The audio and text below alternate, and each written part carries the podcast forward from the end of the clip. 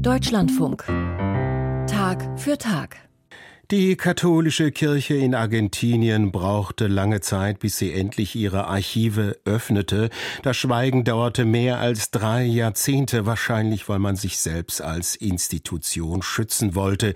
Die Kirchenverantwortlichen wussten schon, dass die Militärjunta zwischen 1976 und 1983 tausende Menschen verschleppt hat. Die Kirche nahm in Zeiten der Diktatur eine ambivalente Rolle ein. Einerseits gehörten auch Kirchenangehörige zu den Verfolgten und Opfern der Diktatur, andererseits versäumte es die argentinische Bischofskonferenz, die Verbrechen der Militärs öffentlich zu verurteilen. Jetzt haben die Bischöfe im Land von Historikern das Verhältnis von Kirche und Militärdiktatur aufarbeiten lassen. Mehr dazu von Viktoria Ecklau. Vor wenigen Wochen in der argentinischen Hauptstadt Buenos Aires. Forscher stellen einen umfangreichen Bericht zu einem heiklen Thema vor, zur Rolle der katholischen Kirche während Argentiniens rechter Militärdiktatur. Sie tun es an einem Ort, der zu einem Symbol für die Verbrechen der Militärs geworden ist. In der ESMA, einem ehemaligen Geheimgefängnis und Folterzentrum, das auf einem Gelände der Marine betrieben wurde. Heute befinden sich hier eine Gedenkstätte und der Sitz von Menschenrechts- und Opferorganisationen.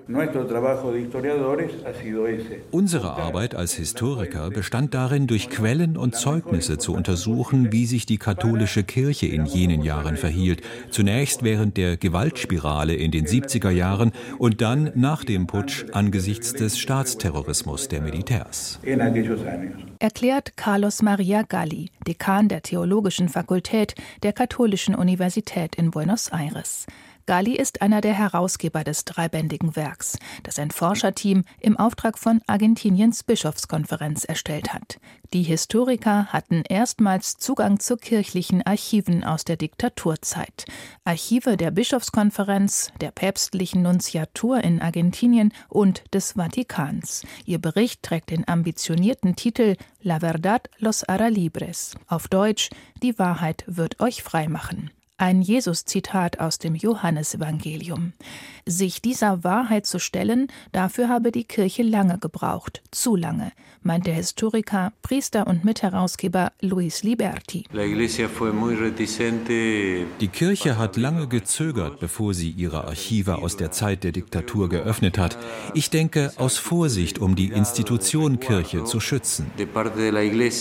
Dass sich die Bischofskonferenz mehr als drei Jahrzehnte nach dem Ende der Diktatur schließlich zu Öffnung und Transparenz durch durchrang, lag wohl daran, dass das Ansehen der Kirche längst beschädigt war. Vor allem die Überlebenden und die Angehörigen der Opfer warfen der Kirche vor, während der Diktatur zu den Verbrechen der Militärs geschwiegen zu haben, zu Folter, dem gewaltsamen Verschwindenlassen von Menschen und Mord. Die Kirche sei Komplizin des Staatsterrorismus gewesen. Diese harte Kritik äußerten immer wieder die Madres, die Mütter der Verschwundenen und die Abuelas, die Großmütter der rund 500 während der Diktatur geraubten Kinder. Das Verhältnis zwischen Militärjunta und Kirchenspitze haben die Historiker in ihrem Bericht eingehend beleuchtet. Und ja, Sie sehen es bestätigt. Die Bischofskonferenz wusste, dass die Militärs Menschen verschleppten, folterten und ermordeten. Sie erfuhr es von Diktaturvertretern, prangerte die Verbrechen aber öffentlich nicht an. Die Bischöfe vermieden es auch, sich zu äußern, weil sie befürchteten, dass ihre Äußerungen oder Handlungen als Unterstützung linker Ideologien verstanden werden könnten sagt der argentinische Politologe und Theologe Federico Tavelli von der Universität Freiburg. Auch er ist Mitherausgeber des Werks. Tavelli spielt darauf an, dass ein großer Teil der Bischöfe den Militärs ideologisch nahestand. Sie einte die Ablehnung der linksrevolutionären Gruppen, die vor dem Putsch in Argentinien agiert hatten. Die Angst vor dem Marxismus bestimmte diese Politik. Die Bischöfe hatten Angst, dass wenn sie in Öffentlichkeit sprachen, dass die Militärdiktatur stürzen konnte.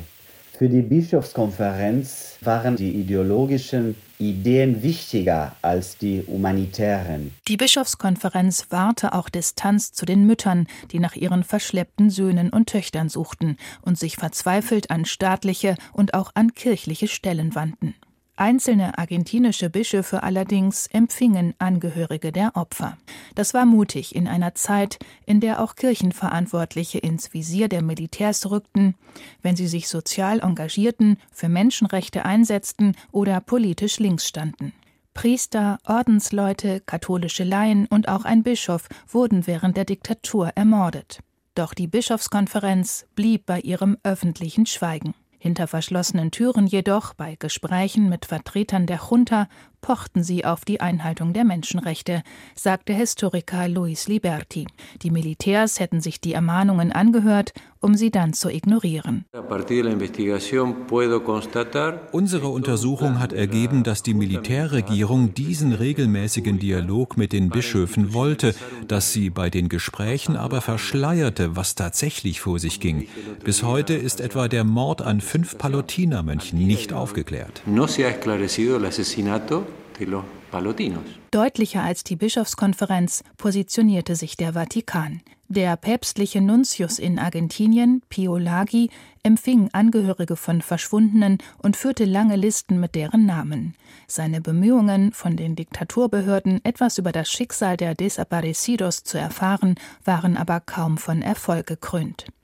Den Heiligen Stuhl informierte der Nuntius regelmäßig über die Menschenrechtsverletzungen. Natürlich im Vatikan waren diese Nachrichten sehr schockierend und sie haben sich entschlossen geäußert. Es ist interessant, dass der Kardinalstaatssekretär mit der Unterstützung des Papstes, das war Johannes Paulus II., schickte einen eindringlichen Brief an die Bischofskonferenz, in dem er sie aufforderte, diese Methoden nicht zuzulassen. Aber nicht einmal der Druck aus Rom brachte die argentinische Kirchenspitze dazu, den Staatsterrorismus öffentlich zu verurteilen.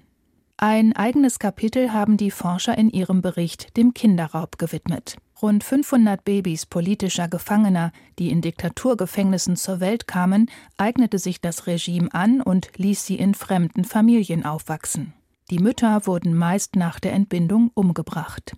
Die Großmütter, die ihre gestohlenen Enkel suchen, haben bis heute 137 von ihnen gefunden. Nach den anderen ihrer Identität beraubten Menschen wird noch geforscht. Die Großmütter glauben, dass Kirchenvertreter an illegalen Adoptionen geraubter Babys beteiligt gewesen sein könnten ihre Juristin Carolina Villela. In erster Linie kann uns der Bericht dabei helfen, interne Strukturen und Abläufe zu verstehen. Die der Kirchenhierarchie und die von Ordensgemeinschaften, katholischen Gemeinden und Organisationen. Das ist wichtig, um herauszufinden, welche Rolle die Kirche bei der Aneignung der Babys oder beim Staatsterrorismus gespielt haben könnte.